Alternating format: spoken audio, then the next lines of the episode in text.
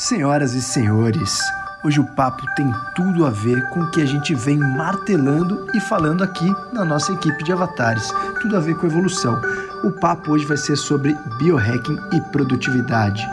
E antes de a gente entrar no papo, eu queria contar um fato curioso para vocês. Vocês sabiam que os lábios vermelhos ou os lábios grandes são considerados atraentes praticamente em todo o mundo, em toda a geografia e em todas as culturas? Diversas culturas consideram lábios carnosos atraentes sexualmente. Talvez porque eles imitam uma vasodilatação com uma excitação sexual. Quando a mulher fica excitada, ela tem uma vasodilatação. E aí o, o, lábio que ele já é grande, ele já é carnudo, ele já é vermelho, talvez ele simule essa excitação e com isso o ser que está ali do outro lado admirando fica completamente hipnotizado. Talvez por isso as mulheres busquem os preenchimentos labiais. Não exagerem, senhoritas. Eu quero lábio!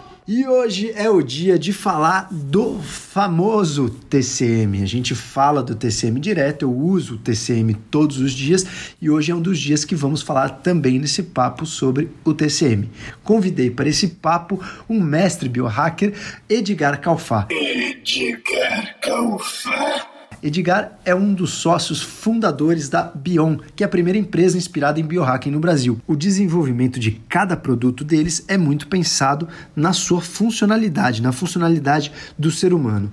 E isso é muito difícil, isso é uma raridade no Brasil. E também vamos falar disso sobre o papo. Qual é o desafio de você ter um produto de alta qualidade nas prateleiras nesse nosso país cheio de taxas e dificuldades financeiras para o empresário ou o herói.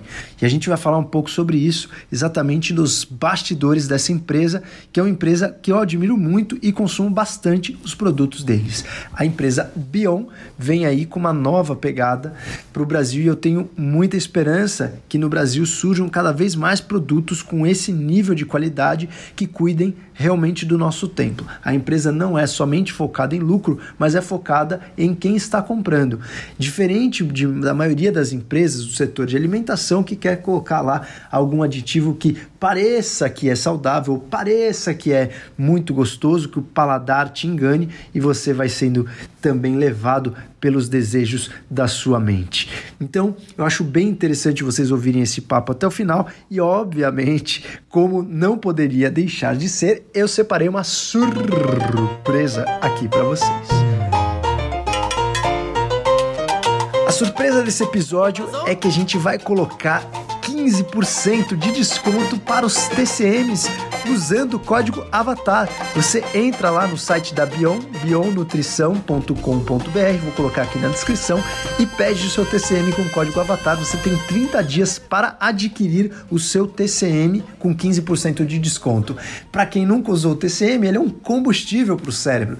O TCM ele pode ser absorvido sem muito estímulo de metabolismo. Você tem, vocês vão ouvir isso no papo, eu não vou entregar o ouro, mas você tem uma fração do carbono que ela já facilita com que você use essa energia diretamente para o seu cérebro. Se você quer ler em jejum, se você acordou, não quer tomar café, não quer ficar torporoso ou sonolento e render mentalmente, o TCM é uma super possibilidade. Eu uso muito, pode usar com café, pode usar com chá e vale muito a pena. Vocês vão ver a máquina humana funcionando a todo vapor.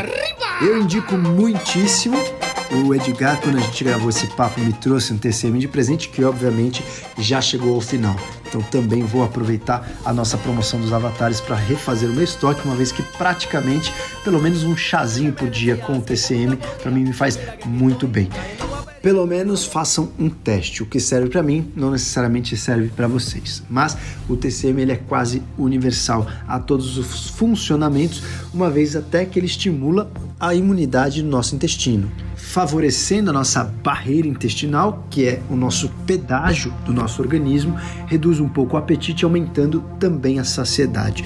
E o interessante é como ele tem um peso molecular que permite uma absorção completa sem você estimular muito suas enzimas do pâncreas e sem você estimular muito os sais biliares. Isso é muito interessante porque você consegue ter um combustível com pouco uso do seu metabolismo. É muito interessante, tem poucos estudos com pessoas saudáveis, mas tem muitos estudos com pessoas com Alzheimer, com pessoas com algumas outras doenças e o TCM faz com que a cognição seja otimizada. Vale muito a pena, eu sou completamente fã. Aproveitem aí, coloquem o código AVATAR e 15% de desconto. Você tem o seu TCM na sua prateleira. O óleo de coco é igual ao TCM? Não, senhor. Se você tem dúvidas, vá lá no nosso artigo, no nosso site, tem um artigo sobre o misterioso TCM. Eu indico muito para quem quiser aprofundar sobre o tema desfrute de mais um dos nossos papos e se você conhece alguém que gosta de evoluir ou precisa evoluir pessoalmente, não esqueça de convidá-lo para a nossa equipe, para fazer parte dos nossos papos e ser melhores do que ontem e piores do que amanhã. Vem comigo, vem comigo, vem comigo. E você está ouvindo o nosso, nosso Dubracast. Rodrigo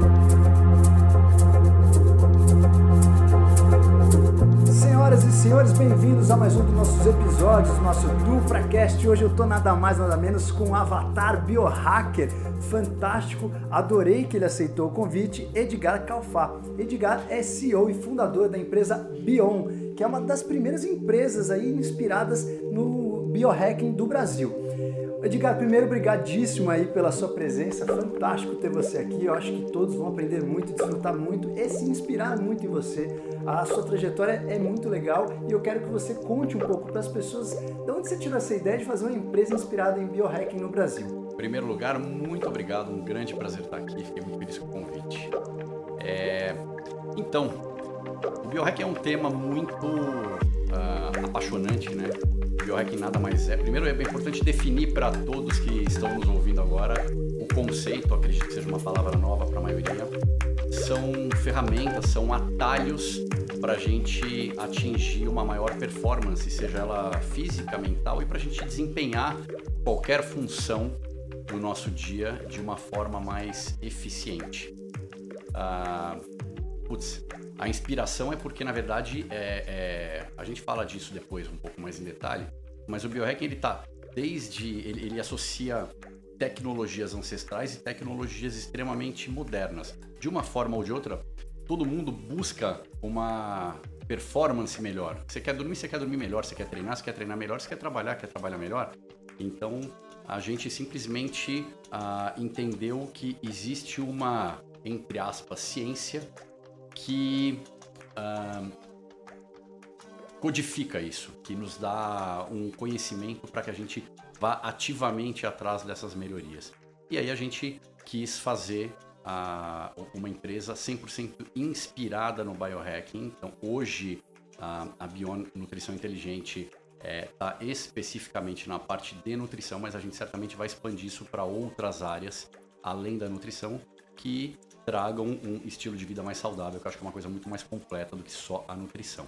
E hoje uh, respondendo uh, objetivamente na questão dos nossos produtos, a gente busca fazer com que os nossos produtos tenham essa inteligência através da melhor forma que aquele produto, aquela matéria-prima foi obtida através da sinergia entre ingredientes e no caso de um dos nossos produtos que é o TCM, ele por si só ele tem uma sinergia 100% com o conceito do biohacking é, os benefícios dele vão, são, são completos o suficiente para que ele tenha se credenciado a fazer parte do nosso escopo de produtos uh, de forma pura. Eu sou fãzaraço do TCM de vocês. As pessoas aqui da nossa equipe, os avatares, já sabem disso, já viram postando várias vezes o TCM. E eu percebo que algumas pessoas ainda não entenderam muito o conceito de TCM, por isso que eu bato na tecla para vocês amarrarem o que é TCM e várias vezes a gente fala sobre isso. Hoje a gente vai falar um pouquinho mais também. É, você comentou aí nesse, é, nessa sua introdução sobre o seu conceito que todas as pessoas se preocupam em evoluir, etc. Sabe que isso, isso é uma questão que eu tenho refletido muito nos últimos tempos. É, como todos aqui da equipe sabem, o nosso lema é realmente a evolução, é estar melhor amanhã do que somos hoje. E eu percebo que não são todas as pessoas que estão nesse fluxo, né? Você citou todas, eu, eu diria, talvez as pessoas que, que querem realmente ter uma vida verdadeira. Porque o sentido da vida, o que define o que é uma vida do que uma não vida, ou seja, se você pegar um pedaço de cobre e um ser vivo mais primitivo de todos, a grande diferença não é apenas o equilíbrio, porque algo que morre também está em equilíbrio, mas é além do equilíbrio é evolução, é ser melhor do que, essa, do que esse, esse ser era antes, ou essa fábrica, ou esse conjunto de metabolismo. Então isso, isso faz parte da vida. A definição da vida significa evolução. Seja isso numa bactéria, seja isso num ser vivo mais complexo como nós seres humanos. Então, aquelas pessoas que é, negam essa vida ou que não vivem de uma forma verdadeira, elas deixam a vida passar, elas estão evoluindo, só que de uma forma muito mais lenta, talvez em várias gerações. Aquelas pessoas que entenderam a mensagem, o que é você ter uma vida e qual é o milagre de você ser um ser humano e poder saber que você tem uma vida, a gente realmente consegue evoluir em apenas uma vivência, não precisa de várias gerações para a gente melhorar. E esse é realmente o conceito, o lema aqui da nossa equipe, por isso que eu estou muito feliz que você veio para o nosso episódio. E, assim, pensando, como é que você é, chegou num padrão de trazer um conceito que ele seria um conceito muito para a qualidade de vida, do seu autoconhecimento, ferramentas para a gente viver melhor. Como você teve a ideia de fazer disso o teu negócio, a tua empresa? Você já tinha um background no mundo empresarial? Você já tinha alguma empresa nesse sentido? Ou você realmente falou assim: bom, eu gosto disso, eu gosto de me cuidar, eu, eu gosto de prezar pelo meu autoconhecimento, vou fazer disso um negócio? Qual foi essa junção? Legal. Uh, vou começar fazendo um adendo ao seu comentário anterior sobre a, a vida e não vida. Eu acho que o que diferencia um grupo de pessoas do outro grupo de pessoas é basicamente acima de tudo o propósito. Uma pessoa que entende o seu propósito, ela necessariamente ela vai criar uma ambição positiva de evoluir porque aquele propósito ele tem que ser atingido para você, para a vida fazer sentido. Infelizmente, para muita gente, eu concordo com você, não é sempre tempo. Algumas pessoas, as pessoas uh, sobrevivem, né? não vivem. Uh, com relação ao meu background, tem, tem duas etapas aí, né? A primeira é a minha mudança um, pessoal. Então eu trabalhava no, na área de comércio exterior, que não tem nada a ver com alimentação, mas há mais de 10 anos que todo o meu estudo, toda a minha leitura é voltada para alimentação. E aí, de novo, fazendo a sinergia da alimentação com o próprio biohacking, ou biohacking, vou falar às vezes um, às vezes outro. E que, que existe de mais, e não vou nem dizer moderno, mas mais eficiente, porque às vezes são descobertas recentes de algo que não é recente, mas o que, que existe de mais eficiente em termos de performance, em termos de antioxidante, em termos putz, do que quer que seja, a, a, sinergias entre alimentos é uma coisa que eu, que eu, que eu acabei pesquisando bastante. Então, a primeira mudança foi no meu, na minha vida pessoal em relação a. Eu, eu era um cara que, eu falo, eu comia, eu sou a única pessoa que eu conheço na vida que comia açúcar branco de colher. Nossa. Eu cheguei num extremo desse nível. Então, é, eu acho que assim, é, é, eu não sei se eu. Eu não sei como é que estaria minha saúde hoje, minha vida hoje, Sim. nem se eu estaria aqui, porque assim, era muita porcaria, mas era muita porcaria. Eram armários armários de chicletes de tudo que era jeito. Era uma coisa. Foi não, eu acho que eu, a gente vai falar disso depois, creio eu, mas acho que é um efeito que a própria alimentação acompanhou. Eu, no meu microcosmo aqui, eu passei por uma coisa que acho que o mundo está passando hoje, chegar no extremo do lixo e de repente voltar.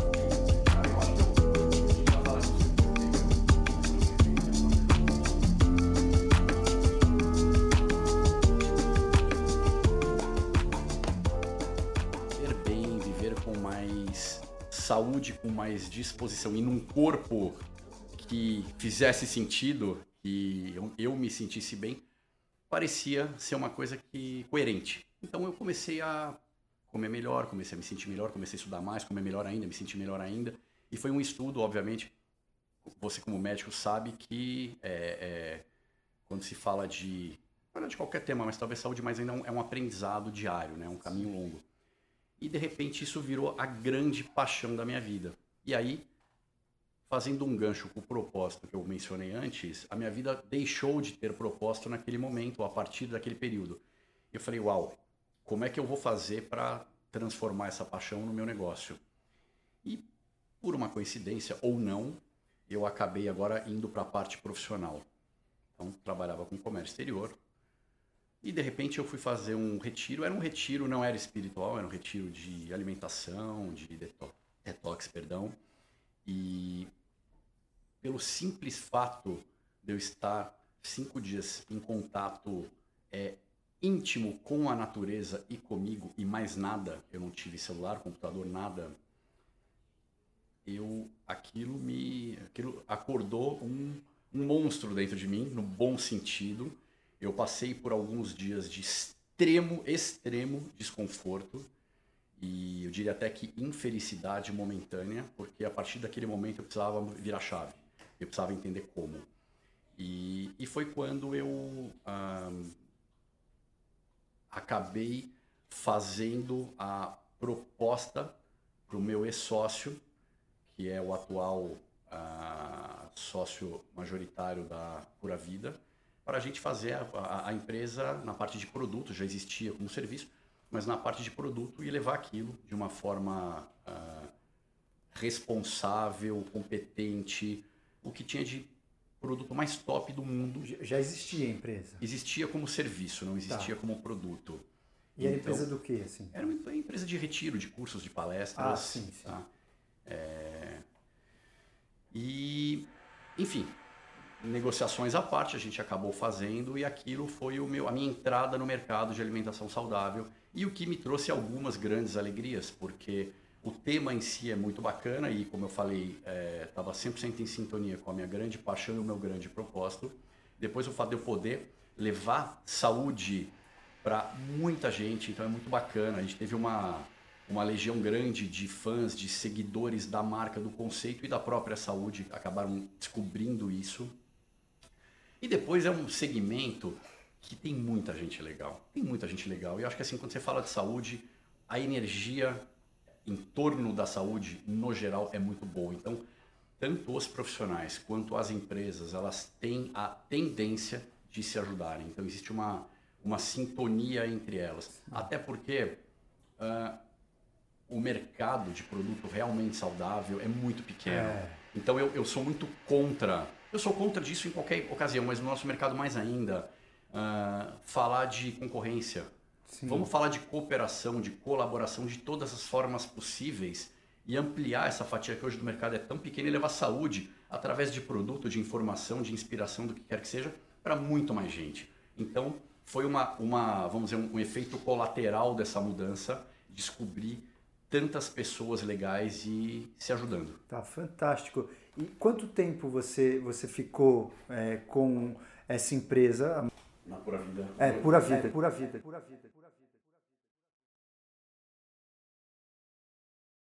Eu fiquei dois anos e em algum momento os caminhos acabaram se, se bifurcando, os caminhos pessoais dos sócios, enfim, de, de uma certa forma. Uh, a gente acabou se separando e eu, assim, eu diria que instantaneamente acabei me juntando com os meus sócios atuais instantaneamente. Quer dizer, na verdade, eles já queriam fazer algo comigo uh, por viverem a mesma coisa que eu vivo, apesar deles terem os seus negócios próprios e, e não, ser, não, não compartilharem comigo o dia a dia da Bion. Mas a gente. Você que toca o operacional. Eu toco, eu toco a empresa, é, mas eles, assim, nos. Bastidores não tão bastidores, semanalmente a gente está junto, alinhando todas as estratégias e vendo o caminho, o que, que é bom, o que, que não é bom.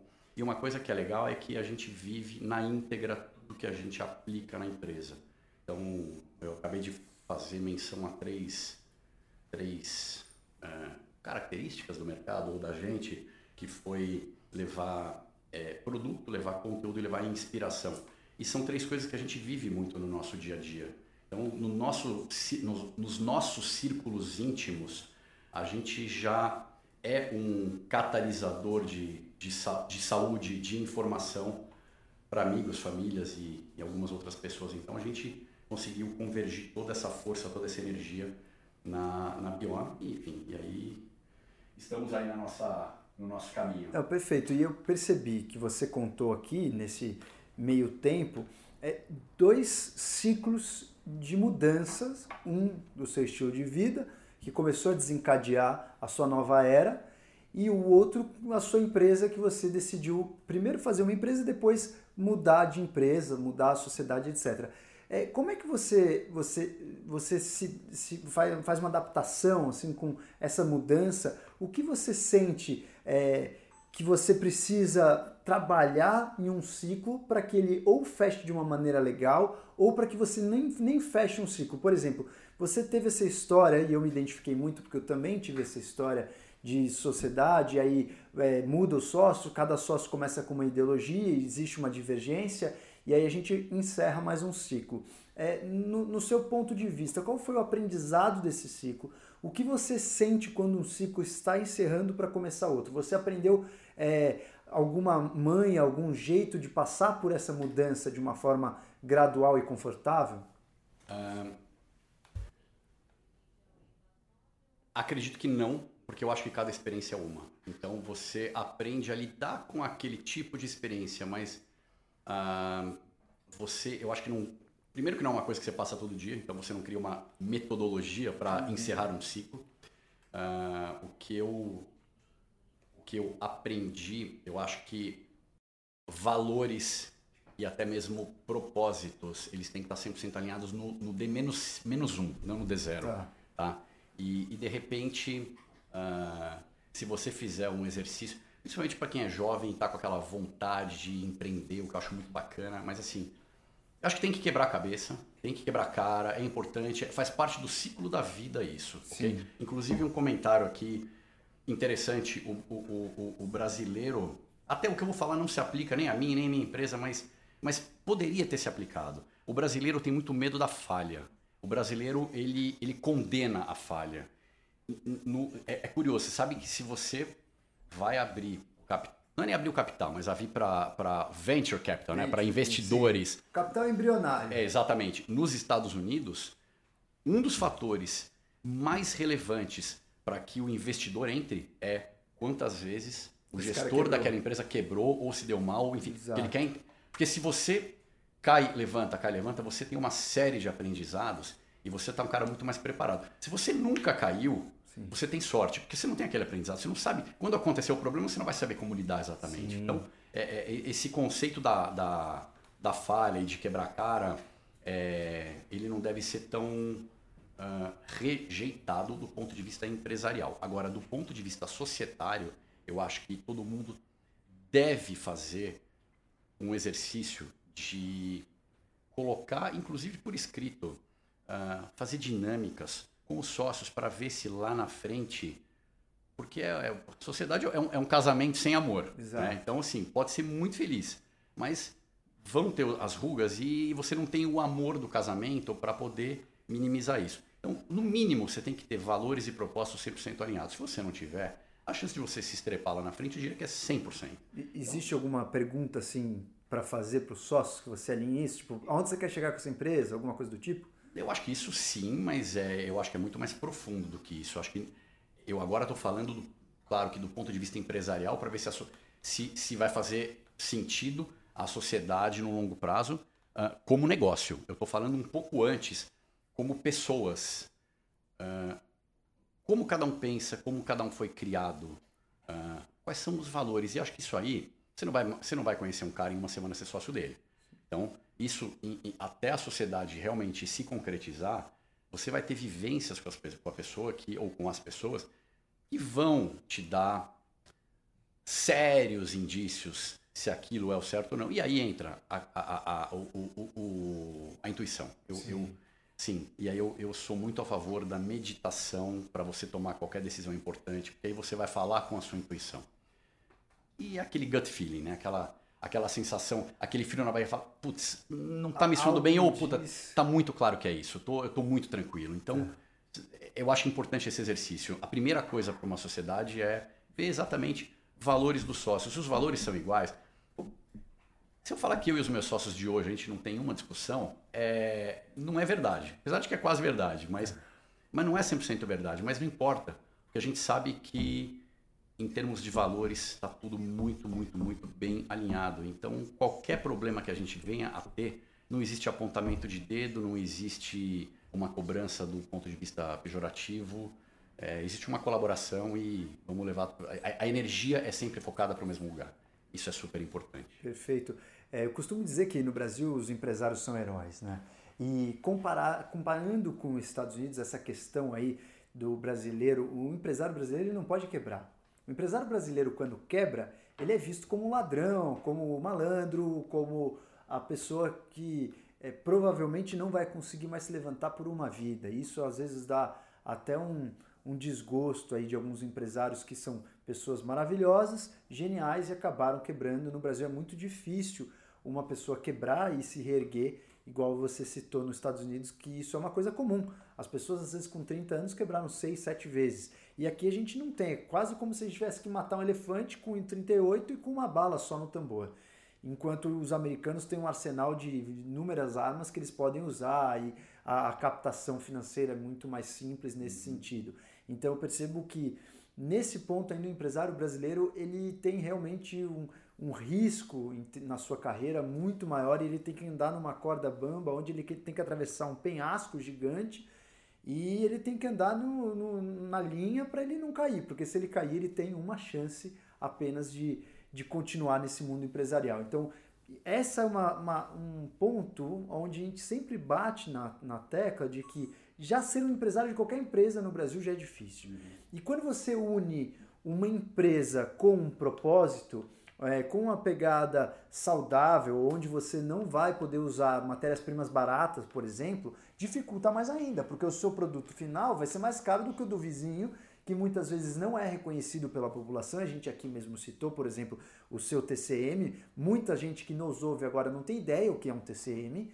E isso é o mais preocupante no sentido de conseguir fazer um negócio que seja lucrativo. Uhum. Porque a pessoa às vezes pega o TCM do lado de um óleo de coco e vai falar, pô, isso aqui tá o dobro do preço, eu vou levar esse óleo de coco. Uhum. Então, essa informação é, é necessária. Então, no Brasil você tem a falta de incentivo, a dificuldade com a pessoa que quebra, e você tem ainda a desinformação do consumidor final. Uhum. Então, conta pra gente quais são as dificuldades que você enfrenta nessa sua empresa nesse cenário. Bom, faltou ainda mais um grande problema, que é o problema de regulação, de. Uh, o custo Brasil, né? Quer dizer, problema para você contratar, a qualidade dos prestadores, a qualidade das embalagens e até mesmo a qualidade das matérias-primas. É tudo muito complexo aqui no Brasil. Uh, primeiro lugar, o que fez com que a gente conseguisse fazer isso é o nosso propósito. Então, assim, a gente se propôs a levar uma coisa inovadora, para trazer uma coisa inovadora para o Brasil. Por que, que eu tenho que ficar viajando para trazer o que tem de melhor? Por que, que a gente, claro, dentro do possível, dentro do que a legislação me permite, porque eu, eu tenho ingredientes que lá fora são extremamente simples para usar, que eu não posso usar. Dá um é, exemplo.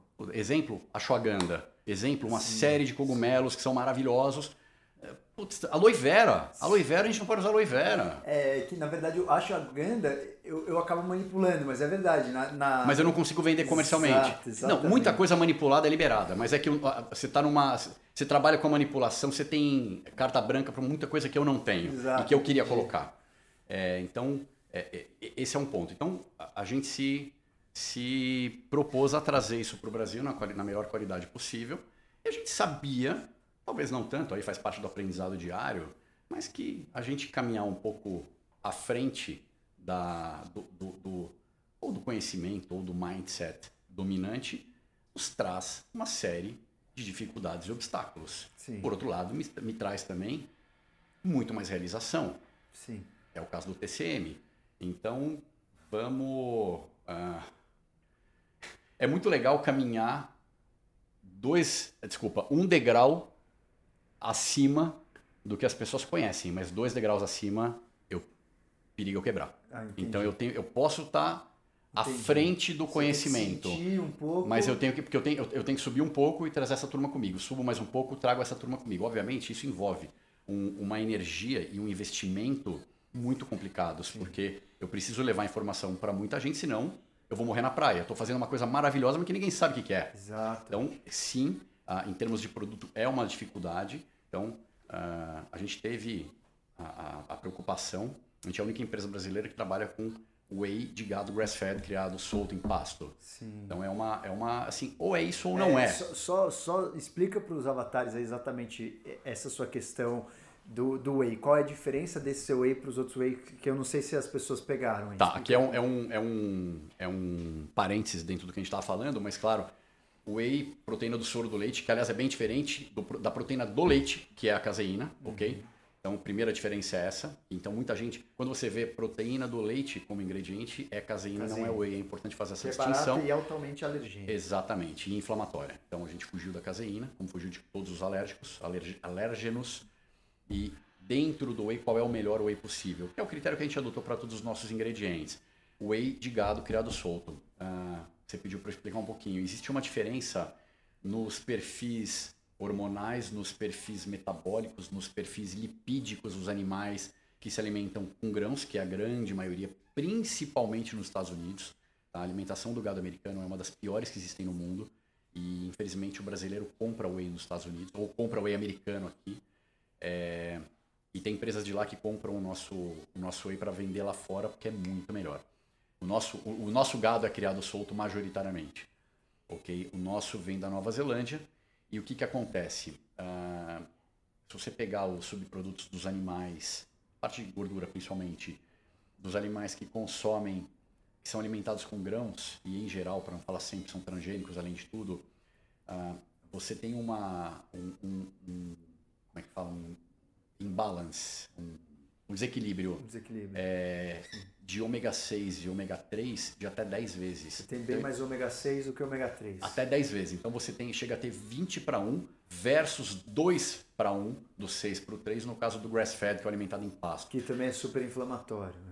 É, sim, mas o, mas o 2 para 1 é o equilíbrio, né? Sim, então, não, não, sim, eu tô dizendo, o ômega 6 é super inflamatório. Sim, exato, super inflamatório, exato. Pior. Exato. E, e, e, nesse ponto você também ainda não colocou a questão vibracional, né, do da energia quântica. Não, não, sem dúvida. Na verdade, a gente traz isso, né? A, a, a Bio não é uma empresa vegetariana, mas é o que eu falei.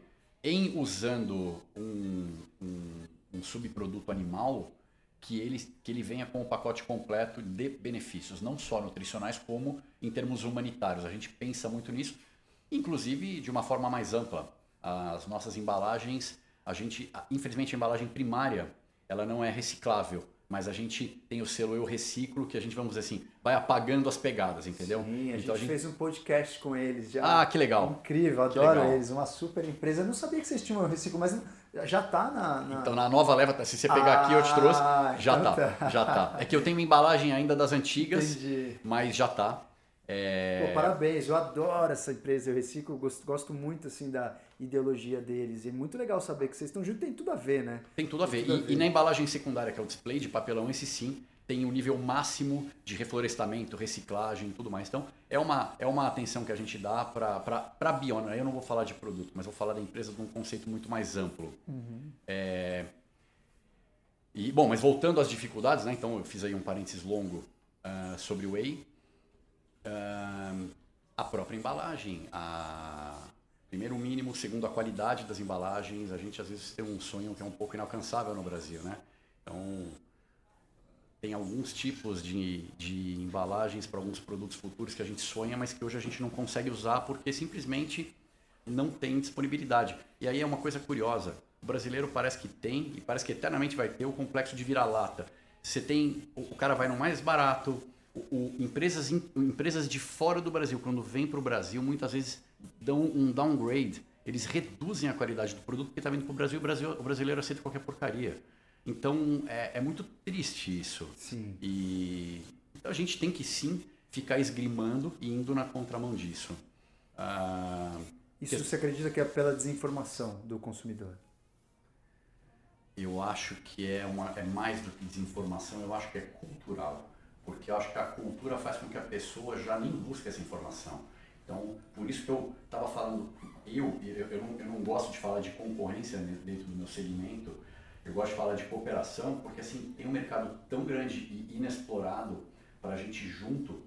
Por exemplo, levar a ideia do Whey Grass Fed, é tão bacana a ideia, é muito mais do que, ah, esse aqui tem Whey assim, esse aqui tem... Não, o que está por trás é tanta coisa.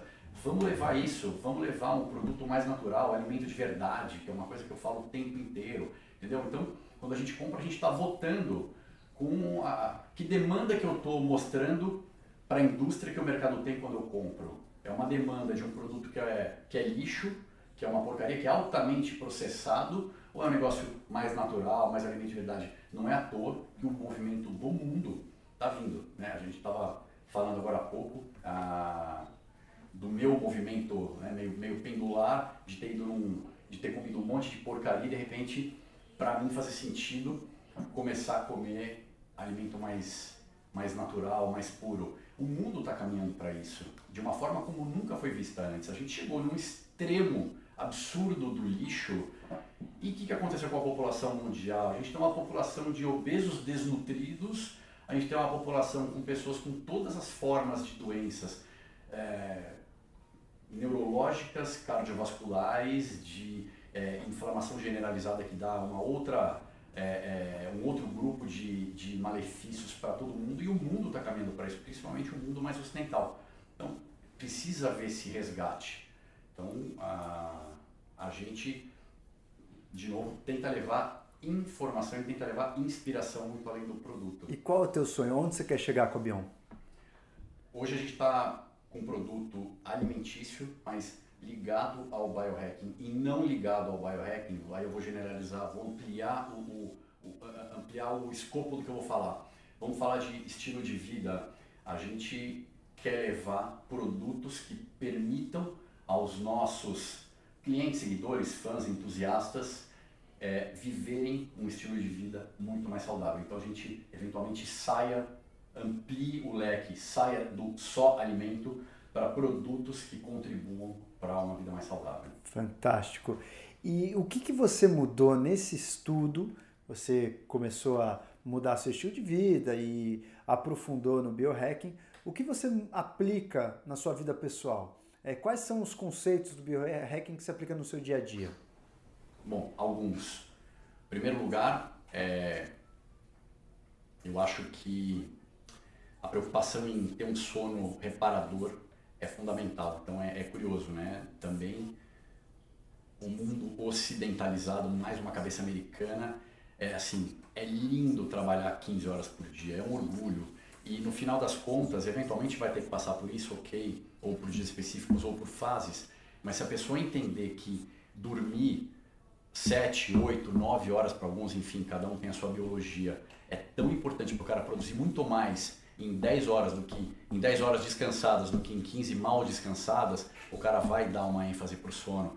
Tomar sol sem protetor solar por alguns minutos, de preferência diariamente. Obviamente eu não consigo cumprir isso todos os dias, porque acho que vivendo no meio de São Paulo é quase impossível. Ah, pisando descalço, até estava te falando isso no começo, pisando descalço na grama, fazendo uma troca energética e única com a terra. Você mora em casa? Não. É, hoje não, mas eu desço e faço isso no meu prédio. Ah, tá. E fim de semana, eu, a gente praticamente todo domingo tá nos meus pais, com netos, sobrinhos e tal. E é, é, é chegar e tirar o, tirar o tênis e ir pra grama. Isso era para ser tão natural. Seus vizinhos ainda devem achar que você é louco, né? Mas deve ser tão natural isso. Não, teve uma vez que eu tava na Vila Madalena, numa reunião. A hora que eu saí, eu vi um café. No café tinha um espaço, uma graminha. Eu tirei e fiquei descalço lá sentei na grama, pedi um cafezinho e, e, tudo bem, eu não, não ligo muito porque os outros pensam. Mas enfim, essa é a parte. É, é, é, você falou do biohacking, é muito curioso, porque o biohacking tem essa parte extremamente ancestral de você é, otimizar determinadas, determinadas funções e você tem a parte extremamente tecnológica. Você tem equipamentos que te induzem, a, pode ser ao sono, mas te induzem a meditação. Você usa algum? Não? A concentração. Eu, por acaso, vou pegar aqui. Por acaso, aqui eu tenho duas coisas fáceis de mostrar. Um é, é à noite, por exemplo, eu estava falando de sono. Não sei se dá para ver a tela do meu telefone. Sim, sim. Se eu clicar três vezes aqui, fica vermelha. Só que à noite eu só eu só vejo o celular com essa cor. Ah, bem, na verdade, eu tenho um óculos que eu podia até ter trazido, que é um óculos que você vê tudo dessa cor. Então, duas horas, duas horas e meia antes de dormir, eu uso esse óculos e eu filtro completamente as azul. luzes azuis. A luz azul é a luz, a luz, da manhã, a luz que te acorda e a luz que inibe a melatonina, que é o hormônio que vai te fazer dormir. Perfeito. Por acaso, a capinha também tem um, um, uma função, uh, além de guardar as coisas aqui dentro, é, ela tem três camadas que filtram todos os raios emitidos pelo celular, pelo Wi-Fi e pelo Bluetooth. Perfeito. Então, a gente está o tempo inteiro com isso, em contato com o corpo, em contato com o cérebro. Eu já vi estudos que mostram a temperatura do cérebro depois de 10 minutos olhando. Parece que assim, é, é, é, um mapa de calor, né? Então o cérebro fica totalmente vermelho aqui do lado, aqui totalmente branco. Então, enfim, eu acho que bem não deve fazer. Não, ah, com certeza. Alguma coisa na tua casa você mudou, modificou? É, algo que você, por exemplo, você faz sauna, detox, alguma coisa Perfeito. assim? Perfeito. Faço sauna sempre que possível. Uh, o meu banho, eu gosto de intercalar entre banho quente e banho frio. Perfeito. Existe até um negócio chamado Hot and Cold Therapy, que é muito curioso, porque você, no banho quente, você traz o eu sangue para as extremidades isso. e no banho frio você concentra no core. Então você cria um fluxo sanguíneo e, consequentemente, um fluxo energético das extremidades para o core. Então você faz isso alternando algumas vezes. A sauna, eu amo sauna. Durante muito tempo tomei sauna todos os dias. Hoje eu estou sem, infelizmente, sem tempo. Então eu estou aqui falando o, o que, que, é o ideal e o que, que eu fiz, mas não necessariamente faço hoje, mas tomo sauna no mínimo uma vez por semana. E também sauna e ducha fria. Sauna e ducha fria você acaba até de uma forma mais majorada tendo também esse benefício. Ah, que mais? Muito bom conhecer esses é, ETs assim também, é, porque. É, luz infravermelho. Tem, tem sauna infravermelho, inclusive. Sim, sim, eu tenho sim. só o bulbo de luz infravermelho, não a sauna, e também eu uso. Enfim, tem algumas. Eu, eu gosto muito. A sauna infravermelha, eu ainda prefiro as, as saunas tradicionais em relação ao suor. Eu acho que você transpira mais rápido do que uhum. infravermelho. Mas gosto muito. Talvez, é, se eu fosse escolher entre as saunas, talvez uma sauna úmida para mim, bem quente, o que é raro de achar aqui no Brasil. Geralmente as saunas a vapor aqui, elas ficam menos de 50 graus, o que favorece o crescimento bacteriano e você não desfruta do melhor da sauna. Então eu acabo optando pela sauna quente. Mas e, e deixa eu te fazer uma pergunta, desculpa a interrupção. Claro, imagina. Na sauna a vapor, como é que você vê a sauna a vapor com a qualidade da água que a gente usa aqui? Então, na verdade, a sauna a vapor aqui é muito raro. Só tem um lugar que eu, que eu acho assim que eu consegui fazer de uma forma mais frequente, que foi na Bodytech. E com certeza a qualidade da água aqui não é das melhores para a gente fazer uma sauna a vapor, até porque você corre o risco de, de ter uma intoxicação, principalmente pelo cloro, Isso. que a gente usa muito cloro na água do no saneamento básico, uhum. né? Então, a ideia, toda vez que a gente fizer sauna a vapor, e isso também vale para o banho, né? Eu, eu, percebo muito isso mais no Rio de Janeiro até do que aqui em São Paulo. A água, é, para escovar os dentes, você já percebe o gosto salobre, a quantidade de metais e de cloro que devem ter naquela água. Então, a ideia é o, a gente usar o menor número possível, né? Então a ingestão é muito pior do que o contato com a pele. A pele tem uma capacidade melhor de isolar a entrada de, dessas substâncias no nosso organismo do que ingerir. Por exemplo, você pega uma intoxicação por alumínio, é muito mais frequente de lata do que de propriamente desodorante, apesar de eu não usar desodorante com alumínio. Uhum. Então, assim, isso vale para os outros compostos também. Então, não seria assim uma neurose eu acho que ainda, por eu trabalhar muitas horas em pé, na mesma postura, ainda os benefícios estão ultrapassando esses riscos. Mas existe, existe. O ideal seria uma água mais pura, sem muito, é, muito eu pergunto, Eu pergunto da, da vapor, porque além da alta temperatura dos poros estarem dilatados, você está inalando aquilo também, né? Então você sim, tem sim. A, a, o contato de dupla forma. É, em geral, assim, na inalação, agora eu, eu não tenho esse dado científico para te dar certeza, mas eu acredito que na inalação é, o, o próprio metal pesado não chega, mas eu preciso ir atrás desse dado. Inclusive, tem poucos dados científicos mesmo sobre sauna. Uhum. Eu fiz um levantamento bibliográfico sobre sauna e já é bastante complexo você achar um estudo, principalmente comparando uma e outra. É raro você achar um estudo comparativo entre sauna seca e sauna vapor. Hoje, a tendência é de que na sauna seca você consegue atingir uma temperatura maior, o que seria mais benéfico, né? em um espaço menor de tempo, porque a sauna vapor, a sensação térmica é muito maior. Uhum. Agora, é, isso já é uma questão pessoal. Na sauna seca, eu fico com um pouco de dor de cabeça, ah. não, não me faz tão bem quanto a sauna a vapor. Então, a, a, a minha ideia com a sauna a vapor é soltar um pouco as faces, a musculatura, eu consigo fazer um alongamento, então eu me sinto um pouco melhor. Uhum. Agora, sem dúvida, se a gente fosse pensar em referência bibliográfica, ainda a sauna seca tem uma vantagem em relação à sauna a vapor. Mas é, essa questão dos metais e dos compostos é, que estão associados no H2O, eu já não tenho a, a, convicção se eles são inalados e se a gente pode absorver isso ou não. e provavelmente é um estudo que ainda não deve, não deve existir na literatura. Eu vou levantar e depois eu te falo. Agora, é, eu acho que usar, utilizar essas ferramentas que parecem que são é, ferramentas quase uma viagem aí da nossa parte, né? Que eu me identifiquei super com o seu estilo ET de viver também, ou Avatar.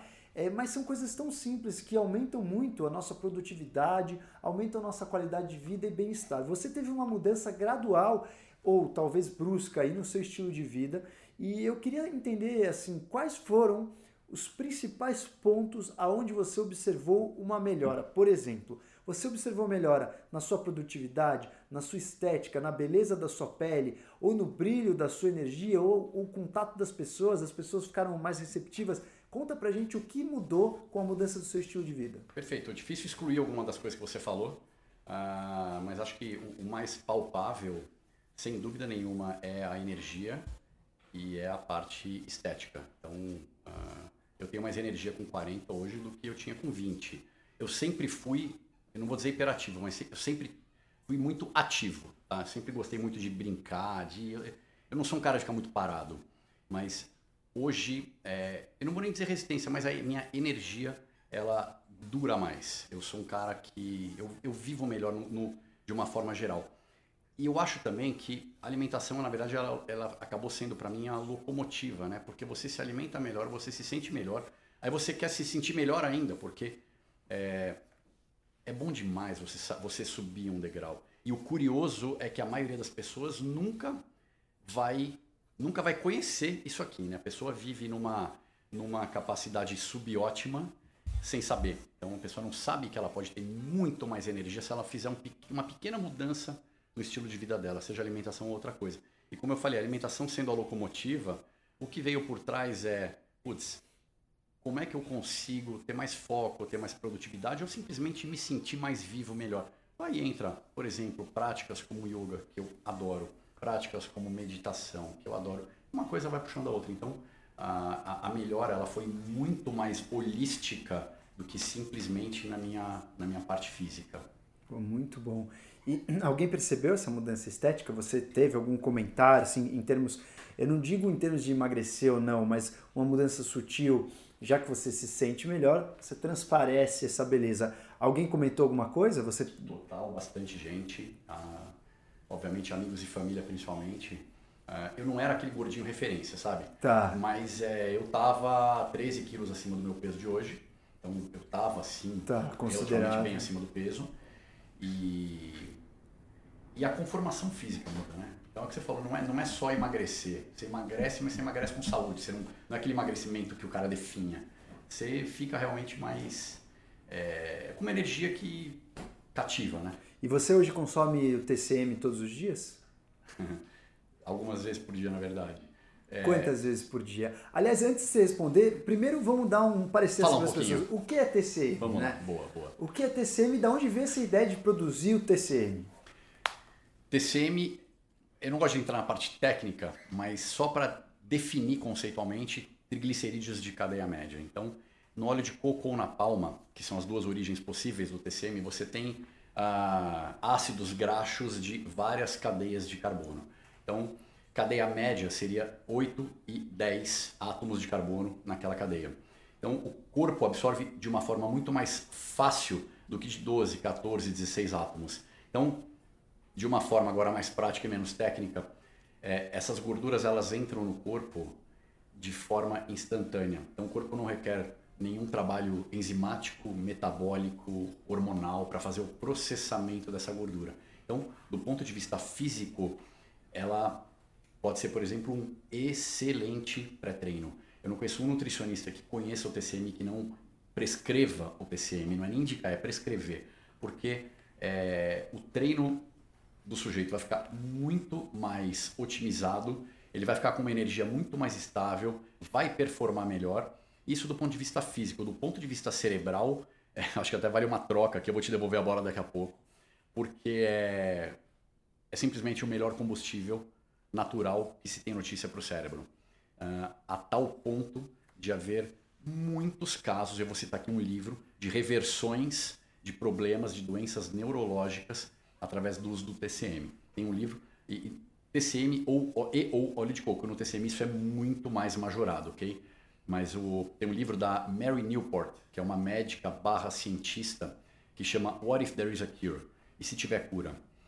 E onde ela coloca vários, vários, vários casos de parada da, da, progressão ou até mesmo regressão de doenças neurológicas, como epilepsia, Alzheimer, Parkinson. E é uma coisa. É muito sério isso. Isso que eu estou falando aqui é extremamente sério. E as pessoas, eu não sei se não falam porque não conhecem ou porque têm medo de falar isso, mas a partir do momento que existem tantos estudos científicos documentados, acho que a gente tem a obrigação de falar isso. Então, é, eu falei com relação a doenças, mas também com relação à produtividade, também com relação a foco. É, quando se fala de combustível cerebral, se está falando da, da interação, das conexões, inclusive neurais. Então o cérebro funciona. Eu, eu falo que é uma analogia muito, muito, muito clara, uma gasolina pódium, né? Você tá, você para de dar álcool e começa a dar gasolina pódium para o cérebro. Então é mais ou menos isso. Eu inclusive vou te passar a bola aqui como médico para você falar um pouquinho também, é, eu sei que você conhece, você usa o TCM, falar um pouquinho como que funciona a diferença das vias metabólicas do cérebro utilizando a glicose, que seriam os carboidratos, e utilizando a gordura via corpos cetônicos, via o TCM, porque isso é vai dar, vai dar uma, uma clareza para as pessoas entenderem o como. Já sabem o que, agora vão saber o como isso acontece. Sim. Eu, na verdade, eu gosto muito de usar o TCM em jejum. O cérebro, por ser tão importante para o nosso funcionamento, ele tem a capacidade de usar diversos combustíveis. Então, é, basicamente, o cérebro é um tecido que tem a maior capacidade de usar qualquer coisa como combustível. É quase como se ele fosse intocável. Faltou combustível, ele vai usar alguma coisa para ele continuar ativo. Então, o fundamento é mais ou menos esse. E o que acontece, principalmente nos casos que você citou, de dementias, Alzheimer, e hoje a ciência tem muito mais estudo em relação ao TCM, não só o TCM como a tudo, com doentes do que com pessoas sadias que querem fazer uma performance.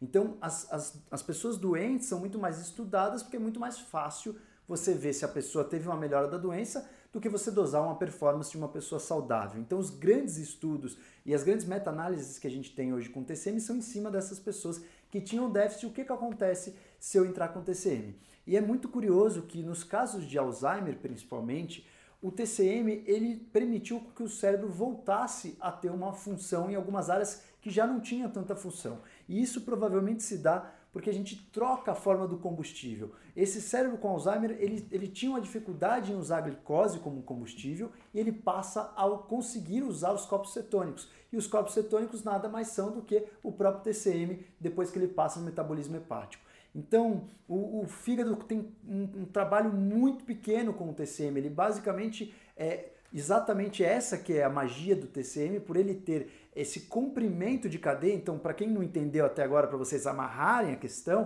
o triglicérides nada mais é do que um termo para descrever gordura. Então, o TCM é uma gordura. Só que existem vários tamanhos de gordura: gordura pequena, gordura média e gordura grande. O TCM é a gordura média. E, e esse tamanho da gordura é importante para o metabolismo identificar se ele vai precisar ser mais quebrado, menos quebrado, se ele é mais inflamatório, menos inflamatório. Então ele é basicamente uma gordura de um tamanho específico. E aí, com esse tamanho específico, a gente sabe que otimiza o processo do metabolismo e o uso dessa energia para o cérebro. E por isso que é muito legal para quem gosta de fazer um jejum intermitente, no final do jejum, acrescentar um pouco do TCM antes de você comer qualquer coisa, porque o TCM vai ajudar a produção desses corpos cetônicos que vai diretamente abastecer com a gasolina pódio o seu cerebolo, o seu cérebro, você consegue inclusive é, para trajetórias onde você precisa ler muito, épocas que você precisa se concentrar, é muito interessante e, e realmente é, é, é um, um potencializador natural do nosso organismo. Eu sou extremamente fã do TCM. E da onde vocês tiraram a ideia de fazer o TCM? Por que o TCM? Legal. Uh, fazendo só um adendo no seu comentário, você comentou da gordura da, da cadeia curta, média e longa, né? Então, pô, por que o M, que é o médio, e não curta? Na verdade, as gorduras, os, os ácidos graxos de cadeia curta menor do que 8, você tem 6, você tem 4. Inclusive no próprio óleo de coco você tem. Por que, que não é extraído isso? Porque na verdade é extremamente indigesto. Então não é uma gordura benéfica. Então é o que você, você falou uma palavra boa. É, o TCM é o tamanho ideal de gordura para que o corpo consiga aproveitar da forma mais pronta, mais fácil e mais eficiente. E é legal que o TCM de vocês, em alguns lugares o TCM é considerado até de 6 a 12. A 12 que é o láurico, é. Exatamente. Mas o de vocês é muito legal, porque o TCM ele é o tamanho exato, ele é de 8 a 10, que é realmente o supra-sumo aí, né? É questão. curioso você falar isso. É, o, o próprio óleo de coco tem 50% de ácido láurico, que é o C12. Quimicamente, o ácido láurico, que é o C12, de novo, é, é considerado TCM quimicamente, mas bioquimicamente, ou seja, a forma como o corpo absorve e trabalha com aquela gordura, ele não entra como TCM, ele entraria, entraria como um TCL, de gordura de cadeia longa. Então, sim, a gente optou por 100% C8 e C10, é 60% C11, C8 é 8 átomos de carbono e 40% o C10. Vocês fazem essa tecnologia feita no Brasil? Vocês fazem do óleo de coco ou de palma? Como é que como é que chega nesse produto final? Na verdade, a gente importa o TCM, não tem TCM produzido no Brasil, tá? Então a gente importa esse TCM e você me perguntou por que, que a gente resolveu ter o TCM. Essa pergunta é boa porque a Bion, um dos pilares da Bion, depois eu, eu, eu passo rápido por eles, mas é justamente a inteligência. O TCM não tem exatamente uma inteligência porque é um produto puro, né? Então, inteligência é eu saber como é que a, aqueles produtos obtidos da melhor forma vão interagir entre si, vão um melhorar o outro e tal. Né? O 2 mais 2 tem que dar mais que 4. É, no caso do TCM, ele é tão completo que ele se credenciou a fazer parte da linha da Bion como um produto puro. Tá? Não, não é o nosso core, mas uh, o o TCM realmente, a gente abriu uma licença poética, como a gente vai abrir para um outro produto que vai ser lançado daqui pouco menos de um mês também, uh, que a gente é realmente assim muito, muito, muito fã, que é um leite de coco em pó puro, puro como nunca se viu no Brasil. A gente está um ano buscando esse produto. Fantástico. É... Ele não é brasileiro? Não é brasileiro.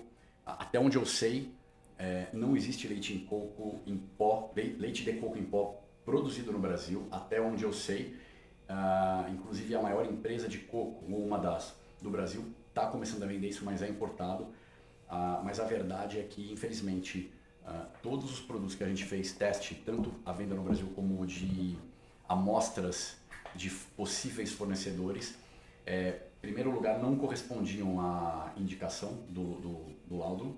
Em segundo lugar, que é o mais importante para mim, tem caseína e nenhum fala que tem. Nossa. Então, é vendido Bom, leite ve... de coco ter caseína é um crime, Mas né? a maioria tem, infelizmente, no Brasil e no mundo, é vendido como vegano. Então, primeiro tem um problema de, de atrito aí, óbvio, com um público que está seguindo uma filosofia de vida e está consumindo uma coisa que não segue, que não, não que, que o faz sair é daquele oposto, caminho. Né? Exatamente. E depois você tem uma questão de ser um alérgeno. E depois você tem a questão da falta de integridade. Porque, Sim, pô, você tem um produto que você não fala. E, de novo, Brasil e fora do Brasil, infelizmente, é uma regra meio comum. E a gente não só recebeu o laudo, como recebeu várias amostras, a gente mandou para análise todas as amostras até chegar no produto 98%, 98,5% puro leite de coco. Pô, fantástico. Então, foi um trabalho árduo, que é um produto que vai se credenciar também a fazer parte da nossa linha em breve. Então o TCM de vocês ele vem pronto. Ah, e só um parênteses. Dentro do leite de coco em pó, ah, você tem mais ou menos 70% de puro óleo de coco, porque o produto é muito puro. E o índice de, dentro do coco, o índice de óleo é muito alto. Tá. E dentro desse óleo de coco você tem uma grande carga de TCM. Por isso que eu falei que ele é outro produto que a gente abriu aí uma licença poética para vender ah, puro legal. na nossa marca. Pô, vai ficar fantástico. Vou, vou, já vou começar a criar minhas receitas aqui. Legal, legal. E, Desculpa, você me perguntou alguma é, coisa. É, eu, eu queria saber, assim, uma, uma dúvida que eu sempre uhum. tenho. É, como é que o produto chega nesse formato final, que é esse TCM aí de 8 a 10? Uhum. É, o produto é feito lá fora, existe uma tecnologia grande por trás? Como é que funciona? Qual é o, o caminho desse óleo de palma ou coco até chegar na garrafinha da Bion? Legal, você tem métodos é, químicos, você tem métodos físicos. Métodos físicos, eu não sei te precisar qual é o equipamento, mas é por decantação. Você tem, é, é, como é que fala? por rotação, né? Então você tem densidades diferentes para gorduras diferentes. Então eles conseguem extrair dentro dos equipamentos a, aquela gordura é naquele momento. É uma centrífuga, essa é a palavra. Ah, isso. Tá. isso. essa é a palavra que eu queria. Boa. E, e outro método químico? É... Putz, não sei explicar em detalhe, mas. Mas você... é alguma substância que substância faz. Substância química que vai fazer. Exatamente. E o de vocês, vocês usam o quê? Só o físico, que é tá. é por, por método de centrifugar. De centrifugar. Pô, perfeito. E aí ele vem de fora já centrifugado. Vem pronto, todo o TCM que tem no Brasil. Por que não fazer no Brasil? não me pergunte por quê. Infelizmente, olha só, o Brasil. Ah, eu vou extrapolar não só o TCM, o, o- o- o- coco é uma matéria-prima absolutamente espetacular. É um dos frutos que eu mais gosto. Junto com, junto com cacau, diria, cacau, coco e café são as minhas paixões. E infelizmente o Brasil é um grande produtor de coco, mas é deficitário. É deficitário, o Brasil importa coco. É, a gente não extrai subprodutos do coco no Brasil, quase nada. A gente tem um leite de coco, basicamente isso, leite de coco e farinha de coco, sendo muito Mas safados. nenhum leite de coco no Brasil não tem aditivo. Todos têm. A Não, você já, você já pegou o rótulo de leite? de Já, coco? Qualquer um. não compro nenhum. É inacreditável. É Eu faço em inacreditável. casa, eu agora vou poder usar em pó. Ah. Hoje, hoje eu não uso. Hoje eu não uso em pó, eu uso em pó quando eu trago de fora. É, porque é tudo realmente muito poluído. E pra você ter uma ideia, tem leite de, A maioria dos leites de coco a granel, isso eu posso falar porque não é marca, é, é- são vendidos como leite de coco. Eles têm 30, 30% de leite de coco. É um negócio assim, é pavoroso. Daí você toma o leite de coco, por exemplo, com o seu café de manhã, querendo ficar em cetose, Já era. e já é, mas já era assim, totalmente. por muita coisa. É, é, essas coisas ainda a gente precisa evoluir muito. E aí o Brasil, o Brasil faz um leite de coco extremamente carregado em uma série de aditivos, conservantes e outras coisas, e faz uma. O, o- o resultado da extração do leite de coco é a farinha de coco. Nunca ela é minimamente pura, ela também é cheia de coisa, ou ela é desengordurada. Pô, a melhor gordura da natureza, uma das que é óleo de coco, o cara vai lá e tira. Tira porque quer vender óleo de coco. Então são basicamente os três produtos que o Brasil produz hoje, né? É, uma farinha de coco que é pura fibra, ok, mas é, é fibra, mas não é só fibra, né? Porque você tem um monte de químicos e conservantes. Por isso que eu sempre falo, leiam sempre os rótulos, é fundamental ler rótulo. Ah, daí você tem um leite de coco que é cheio de coisa e você tem a única coisa que é pura, que é óleo de coco. Então, fazer o leite de coco em casa é tão fácil e é tão gostoso, é outro, outro sabor, é outro o quão mais caro é o TCM em relação ao óleo de coco? A produção. A produção eu não sei te falar porque eu não produzo nenhum dos dois, mas é, posso te falar na gôndola. Sim. Na gôndola vai variar entre 30% mais caro, porque você tem muitas marcas de óleo de coco. TCM você tem muito poucas, tá? Tá. Ah, mas vai variar entre 30% e 70% em geral. Aliás, vale a pena um adendo aqui. Eu estava pensando nas marcas. Tem algumas marcas, e vou falar aqui mundo, mas especialmente no Brasil isso é verdade. Ah, eles vendem como. são vendidos como TCM em pó. E não existe TCM em pó. Não existe. Não existe óleo em pó, não existe tecnologia que transforme óleo em pó. Para você transformar óleo em pó, você precisa de um carboidrato. Então, hoje no Brasil se usa, em geral, xarope de glucose. Em segundo lugar, em menos quantidade, maltodextrina. Ou seja, ele não é puro. Não, é, não, mas não é puro também por muito. É, o, o, o TCM em pó, em geral, ele tem 30% de óleo. Tá? Eu recebi uma mensagem no meu, no meu inbox do Instagram de um produtor que me disse que tem 70%. De qualquer forma, acho muito legal, ok, bacana. Tem duas coisas. Primeiro, 70% você ainda tem 30% de carbo. E aí, que tipo de carbo? Nos Estados Unidos você tem algumas pouquíssimas marcas já usando, por exemplo, goma cássio ou alguma outra goma. É um carboidrato, mas na verdade é uma fibra. O corpo não vai absorver aquilo, então ele inclusive funcionaria como um produto cetogênico. Ah, mas hoje no Brasil a gente não tem isso ainda. Então quem usa TCM em pó para fazer o jejum intermitente Tá pode arrebentando. suspender. É, não, não, não tem porquê. Tá se arrebentando, não, mas tá quebrando o, o, o- o objetivo do jejum em Perfeito. todos os seus, em todas as suas nuances.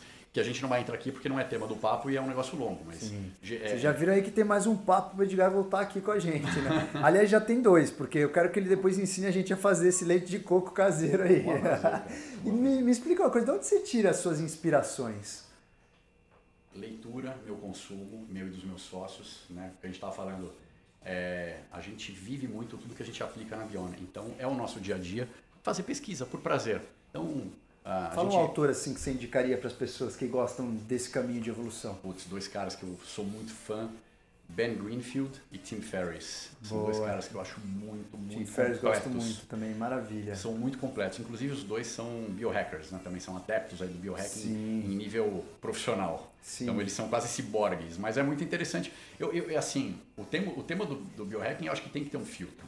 Porque se você come, é- ele é tão apaixonante e é tão incrível, Você fica louco, né? fica louco, mas você vira um ciborgue, entendeu? Ou seja, Exato. você quase que perde o livre-arbítrio, entendeu? você Exato, tá, você tá exato. sendo o tempo inteiro guiado por alguma coisa. É, perfeito, eu me identifico total. E, e, nesse seu conhecimento, no rol dos seus conhecimentos, como você acha que vai ser o futuro da indústria da alimentação, tanto da indústria da alimentação quanto o futuro da alimentação das pessoas no Brasil e no mundo? Eu acho que o Brasil está, infelizmente, ainda sempre acompanhando um pouco atrás do. Ele está na média do mundo, então está um pouco atrás dos Estados Unidos, um pouco à frente de países, especialmente sul-americanos, aliás, bem à frente, eu diria. É, então eu vou, eu vou generalizar o que eu vou falar. Ah, dois comentários, duas mudanças grandes. Primeira mudança é esse resgate que eu falei no início do, do daquele alimento ultraprocessado. Ah, aliás, um parênteses aqui, as diretrizes nutricionais do Brasil são uma das mais evoluídas do mundo, porque o Brasil não segmenta grupo de alimento, ele não, ele não, ele não menciona o que, que é, ele não define o que é uma coisa ou outra, mas ele fala que você realmente deve consumir majoritariamente alimentos nada ou minimamente processados e ele condena, na maior parte, como base da pirâmide alimentar, os alimentos ultra ou bastante processados. Fora do Brasil, em geral, é muito, é muito pior. Nos Estados Unidos, por exemplo, pizza é vegetal. Porque é trigo e tem molho de tomate. É real. Nossa. Então, só pra, e batata frita também. Então, isso, quando eu falo de diretrizes, isso tem um impacto gigantesco, porque, por exemplo, toda merenda escolar é baseada nisso. Nossa. Você tem nutricionistas na, nos hospitais, você tem nutricionistas nas escolas que precisam seguir as diretrizes. Então, você imagina o caos que isso não é. Uh, dito isso, uh, eu acho que existe esse movimento, sim, de resgate, ainda num, grupo, infelizmente, muito restrito, mas é um caminho inevitável e isso vai acontecer via vocês profissionais de saúde, médicos, nutricionistas, nutrólogos e tudo mais, uh, ou que trabalham com medicina integrativa ou qualquer outra coisa que consegue aumentar o nível de consciência das pessoas, porque é, querendo ou não querendo, algo está muito errado. Algo está muito errado na alimentação das pessoas e é questão de mais tempo menos tempo para existir primeiro com vocês profissionais, depois em nível governamental, uma mudança de diretrizes profunda, absolutamente profunda. Uh, segundo lugar, que eu acho que tem a ver muito com mudança, é uma coisa difícil de entender o tamanho do impacto. Hoje já existem alguns produtos sendo feitos com insetos e muita gente pode torcer o nariz aqui. Eu já comi algumas vezes barra, feita, barra de proteína feita de grilo e, e, não, são, não são ruins, embora as pessoas tenham um pouco de aflição. Enquanto é grilo, tudo bem. Quando vier barato, acho que o pessoal vai ficar um pouco mais impressionado. Mas eu acho que assim, é uma fonte abundante, barata e de uma carga proteica razoável. Não é extremamente proteico, mas muita fibra, muita proteína. É, e mais importante e muito, muito mais disruptivo do que isso, com um potencial impacto no planeta assim inimaginável, é a questão das carnes de laboratório, os, food, os, os é, é, é, lab meat ou é, culture meat, você tem alguns nomes. E isso é uma pira, porque já existem alguns, e eu tive o prazer de visitar um desses laboratórios lá em Berkeley, os caras estão fazendo carne do zero em laboratório, a carne completa, e os caras estão fazendo carne de peixe, de pato, de cordeiro, de vaca, é um negócio louco. Fantástico. Então assim, você fala, ah, beleza, então daqui a pouco você vai num restaurante e você de repente vai poder pedir um steak que não teve nenhum animal sendo morto, pela, pela razão que for, pela sim, razão que for, sim. ok. Seja religiosa, saúde, seja qualquer pela questão. For. Beleza, isso é um ponto de, é, é um, isso é um pensamento, é o primeiro degrau do pensamento. Vamos para o décimo degrau do pensamento. De repente a pecuária deixou de ser necessária. É fantástico. Pelo menos para a pecuária de corte. Se a pecuária não é necessária, o que, que acontece com a agricultura? Alimenta muito mais pessoas e não animais. Você muda completamente o panorama da alimentação no mundo de uma forma inacreditável. E é, é difícil prever o, o, quanto pode ser o impacto disso. Uma informação, a, essas carnes de laboratório, elas, elas aumentam em PG, né? Elas se reproduzem em PG, então elas, elas dobram a cada dia. No começo, até você ter um bife, você vai levar anos e anos e anos. Né? Isso tem a ver até com o crescimento exponencial, que é um conceito muito bacana. Uh, o, que, o, o, o, que aconteceu atrás não quer dizer nada perto do que vai acontecer pela frente. Então, você imagina, por exemplo, quando tiverem algumas toneladas de carne de laboratório. Você tem 5 toneladas hoje, amanhã você tem 10, depois você tem 20, depois você tem 40. Nossa. O que, que acontece? Aí, aí você começa a colapsar para o bem ou para o mal toda essa parte de agropecuária que eu estava te falando. É uma pira, é um negócio muito louco. É uma pira, mas provavelmente assim é a solução de muitos problemas e o começo de vários outros. Né? Sem dúvida. E tem, e, tem, e tem duas coisas interessantes aí. Primeira, é, a qualidade a longo prazo dessa carne. Então, eu não estou nem falando bem nem falando mal. Sim. Eu acho que é muito interessante, é muito curioso, mas assim, tem algum. Você está mexendo num negócio delicado, né? Quer dizer, você está literalmente aí brincando de Deus, que você está criando um negócio vivo. Sim. É, É um produto biológico. a gente não sabe o que, vai acontecer, qual é a qualidade desse produto, qual, quais são as interferências na nossa biologia que esse produto possa ter a longo prazo, Perfeito. não sabemos. E tem um segundo ponto que eu ia falar. É, mas essa questão da- do, do produto ser um produto biológico. Ah, lembrei, desculpa. Claro. Segundo ponto. Essa carne é uma carne vegana? E aí? Como é que você define? Eu, eu, eu comi um, um hambúrguer chamado The Impossible Burger. É uma, uma etapa antes disso. Ele é um hambúrguer de proteína 100% vegetal. A gordura que eles usaram é óleo de coco, apesar de não ter gosto de coco. E ele é infusionado com hemoglobina de laboratório. Então a carne tem sangue, mas é uma carne vegetal. E aí, é um hambúrguer vege... é um hambúrguer vegano ou não é um hambúrguer vegano? É, é muito louco. Então você vai ter inclusive uma migração de um campo para outro aí. É, que na verdade assim, a gente entra numa discussão do que é ser vegano, né? Porque uma vez que você come iogurte e tem bactérias, existem seres vivos que estão ali sendo comidos. Existem seres vivos com consciência. Você estuda uma bactéria numa placa agar-agar, você vê que ela muda o comportamento se existe escassez ou excesso de comida, eles se agrupam ou ficam isolados conforme o ambiente que estão expostos, ou seja, existe um padrão de consciência naquela placa. Então, quando a gente vai pensar em veganismo, o veganismo ele, ele prega talvez é, um- uma consciência de alimentação ou de não violência até qual escala? Até qual ser vivo que pode e qual ser vivo que não pode? E a partir do momento que as bactérias provavelmente produzirem uma carne dessa, aí fica a dúvida se a bactéria poderia ser comida ou não. Real que a gente come bactéria o dia inteiro, até na água que eu tô tomando. né? Exatamente. Então, aí seria um, um- um extremo de, de, sei lá, de questão dogmática, até diria cega. Acho que não é o Exato, caso. exato. Mas isso é curioso, de repente até a questão dogmática, a definição dogmática do veganismo de repente morra com um negócio desse. Exato, mas Porque ela, ela perde não- o sentido. É, mas na né? verdade ela não existe. Se você for refletir, ela não existe já desde hoje, porque existe a consciência vegetal. As árvores conseguem ter uma consciência, por exemplo, uma espécie de larva que come uma folha. Então, assim, se você for pensar em questão de consciência, você prefere comer um alface que foi maltratado, mal criado, tratado com agrotóxicos, ou de um boi que teve a sua vida normal por um tempo criado num pasto solto? Aí fica aí a reflexão. Também não estamos pregando nada aqui, senhores, para vocês refletirem cada um por vocês, já que entra numa questão às vezes até meio que religiosa.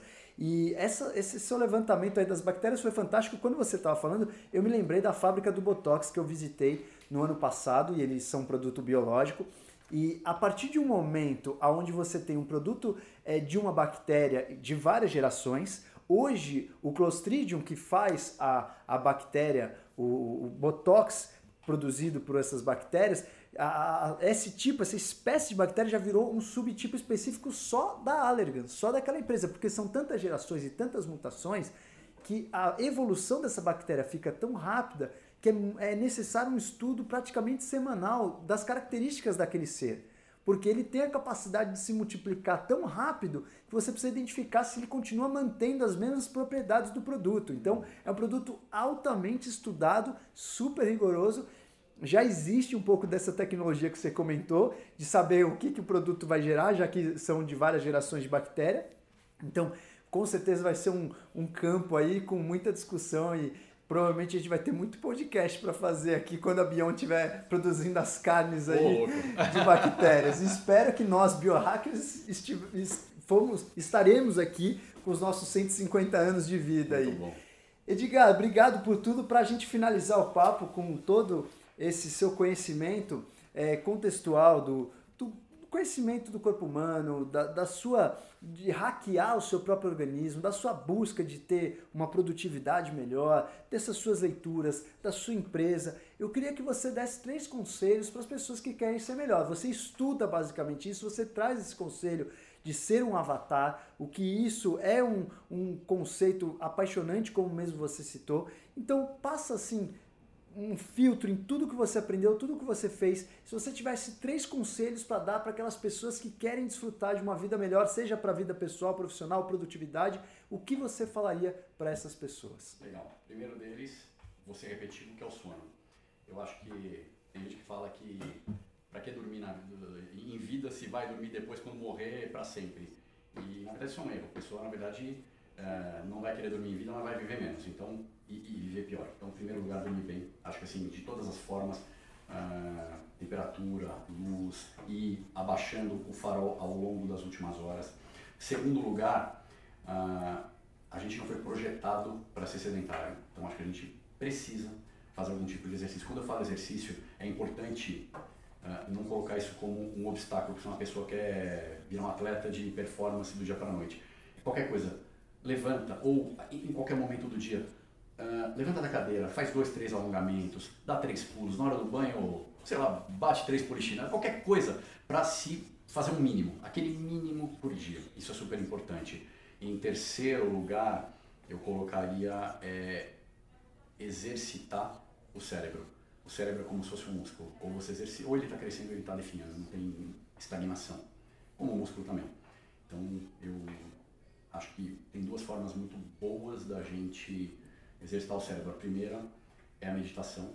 Não, não, não, não vou abrir aqui para os benefícios da meditação, mas vou abrir para alguns atalhos, algumas, algumas dicas. Tem um aplicativo que chama Sattva, que é um que eu, eu uso, eu gosto, que é uma meditação guiada. Você não precisa saber nada de meditação. Coloca o fone e vai seguindo o que ela vai te falando. Em meia hora você está novo. E recomendo meditação, inclusive, nos momentos de extremo estresse. Não tem tempo, aí, tem, aí para, para meia hora, faz, você vai resolver o problema com muito mais eficiência. Então, meditação e a outra forma é o lado intelectual do cérebro. Eu acho que aprendizados, leituras são fundamentais. Todo dia tentar aprender alguma coisa nova e ter algum tema de que desperte paixão, que seja mais do que um hobby, mas de fato que tenha a ver com o exercício mental de, de ter aquele, aquele exercício, aquele aquele aprendizado diário e, e, é isso. Acho que são, são as três sugestões que eu daria. Senhores, esse é Edgar Calfá. Edgar, se alguém quiser entrar em contato com você, tiver alguma dúvida, se inspirar na, nas coisas que você faz, como é que essa pessoa pode chegar até você? A gente tem, bom, pela Bion, qualquer caminho, pelo site, é Bion Nutrição pelo nosso Instagram, que é Beyond Nutrição também, pelo nosso Facebook. Qualquer mensagem que vocês mandarem, eu acabo vendo de forma direta ou indireta. Uh, tem o WhatsApp da empresa que agora aqui eu não tenho de cabeça, mas qualquer forma que vocês quiserem, eu estou sempre à disposição. O Instagram da, da Beyond é? Beyond Nutrição. Nutrição. Isso, e eu inclusive respondo pessoalmente a todas as mensagens. Perfeitíssimo. Senhores, Edgar Calfá, desfruta. Edgar, brigadíssimo pelo papo, pelos ensinamentos. Eu tenho certeza que vai ser muito produtivo para quem ouvir esse papo. Obrigadíssimo pela presença. Grande prazer,